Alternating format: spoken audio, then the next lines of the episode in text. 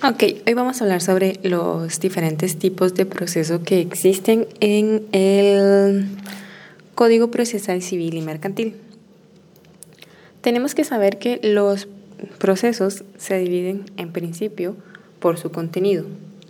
Y por su contenido quiere decir que estos pueden ser de manera genérica, manera civil o manera penal. ¿sí? Como esto es básicamente solo en tema de civil, civil, mercantil, bla, bla, pues vamos a ver todo lo que indica el código pues en relación a los temas de los juicios civiles y mercantiles.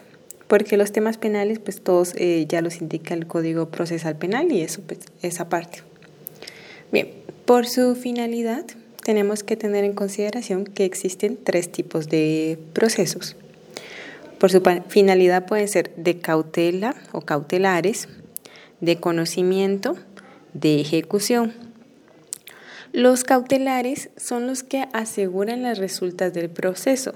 ¿Qué quiere decir? De que mm, puede que emitan una sentencia y todo esté perfecto, pero no haya forma con la que le puedan pagar a usted. O sea, de manera cautelar usted tiene que interponer un proceso previo o después de que interpone la demanda en el que usted pues ya solicita que se hagan las medidas cautelares que aseguren el proceso.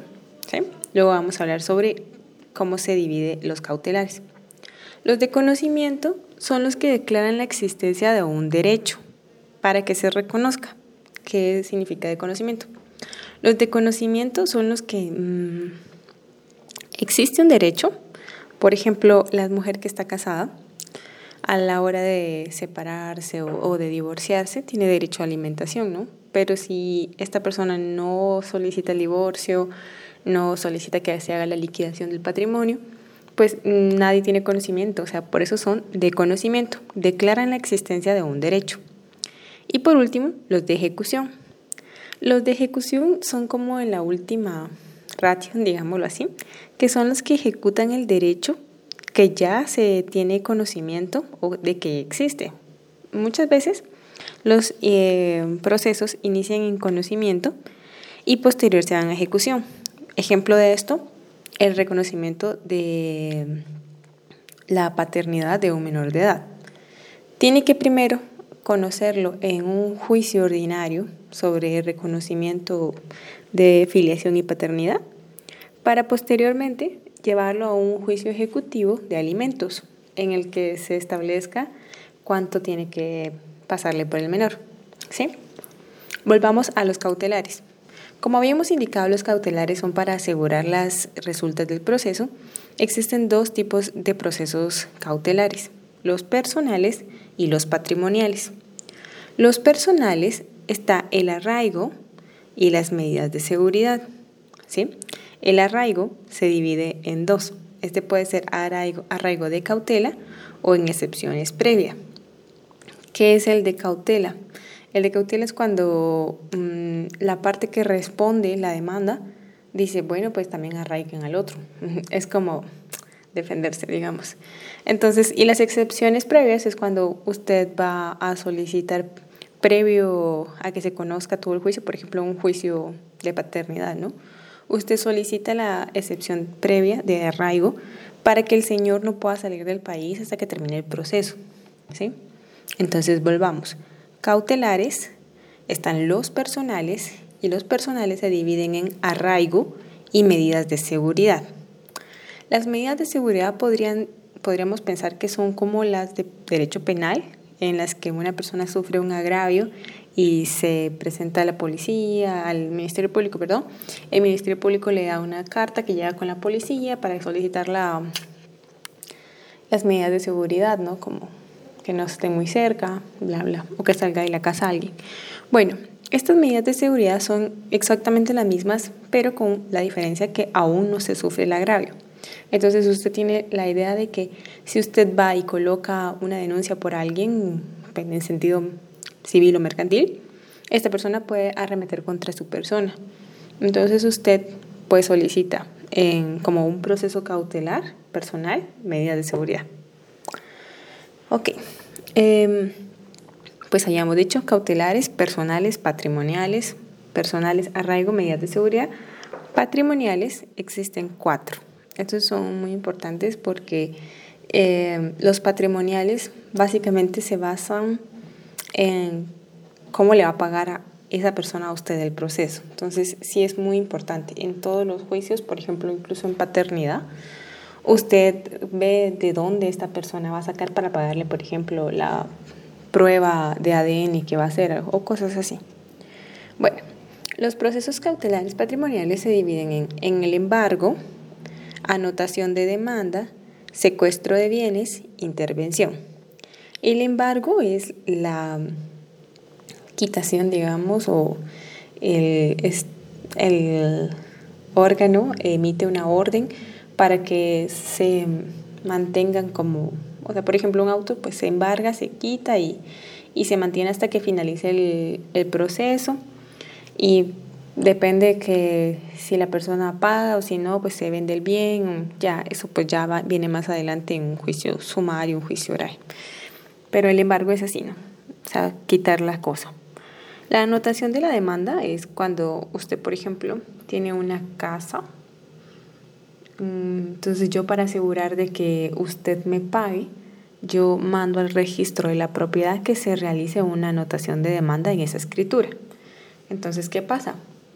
Usted puede vender bien el bien con la anotación de demanda sin ningún problema, pero cuando finalice el proceso, eh, si usted no paga, pues esa casa como está quedada como garante de una medida cautelar que usted inició en el proceso, se disuelve su negocio, digamos, que usted vendió y se tiene que pagar a la persona del juicio.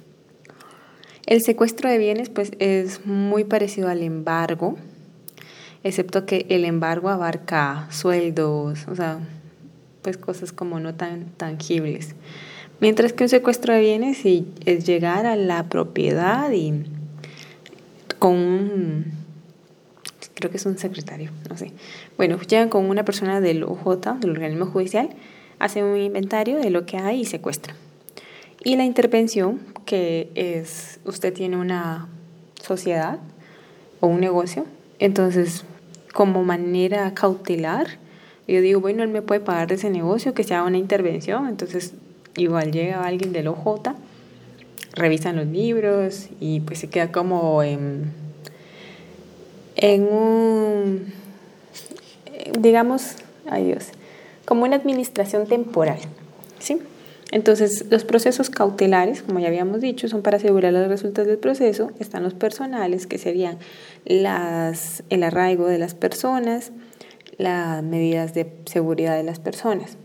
Patrimonio está el embargo de los bienes, la anotación de la demanda de los bienes, el secuestro de los bienes, la intervención de los bienes es como no perdernos, pues, porque tenemos que saber que cautelar es personas y bienes. O sea, podemos hacerlo en dos cosas. Las personas, el arraigo para que no se vaya, las medidas de seguridad, los bienes, que son los patrimoniales. Ya sabemos que es embargo, anotación de demanda, secuestro de bienes y la intervención. Bueno, ahora pues vamos al segundo, que por su, el proceso por su finalidad, que son los de conocimiento. Como ya habíamos indicado, los de conocimiento tienen como por fin declarar la existencia de un derecho. En este sentido, en el Código Procesal Civil y Mercantil existen tres tipos de procesos que son de conocimiento. El es, primero es el ordinario, el sumario y el oral. Estos están en el libro 2. El libro 2 indica procesos de conocimiento y abarca del artículo 96 al artículo 268. En estos está el ordinario, el sumario y el oral y es por esto que son de conocimiento. los procesos de ejecución. Como habíamos indicado, los de ejecución, pues el fin es ejecutar el derecho que se sobreentiende que existe y la persona necesita que se le haga válido. Estos existen tres tipos de procesos de ejecución. Primero son los individuales, colectivos y especiales. Ejecución, tenemos que los procesos de ejecución pueden ser individuales, colectivos y especiales. Los procesos de ejecución individuales están el ejecutivo y en la vía de apremio. El ejecutivo es, existe común y la acción cambiaria. La acción cambiaria existe directa y de regreso. Y mientras que en la vía de apremio pues ya es directo.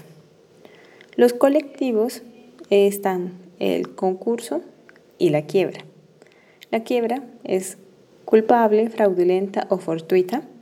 El concurso es voluntarios, necesarios y estos pues son de acreedores, pueden ser de acreedores. Los procesos especiales son de dar, hacer, escriturar y el quebrantamiento de la obligación de no hacer.